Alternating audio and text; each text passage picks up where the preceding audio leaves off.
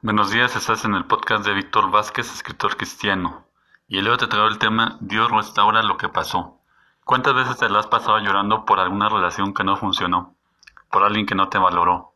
Por una persona que solo estuvo contigo porque le gustabas en la parte física, pero que no tenía interés en la congregación, no tenía interés de servir contigo en la iglesia, no se sentía apasionado por leer contigo en devocional, no le interesaba escuchar una prédica, y tan solo quería estar contigo y llenarte de besos. ¿Cuántas veces sigues ahí deprimida llorando, esperando que un día cambie?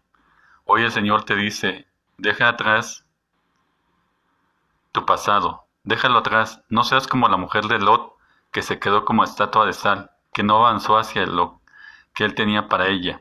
Dice su palabra en Eclesiastés, en Eclesiastés 3:15, aquello que fue ya es, y lo que ha de ser fue ya y Dios restaura lo que pasó. Hoy te pregunto, ¿qué vas a hacer? El Señor te está dando una nueva oportunidad de volver tu mirada hacia Él. ¿Te vas a seguir lamentando por lo que pasó? ¿O dejarás atrás tu dolor y te enfocarás en leer tu palabra y dejar lo pasado en manos de Dios para que puedas ser restaurado? Te dejo con esa reflexión.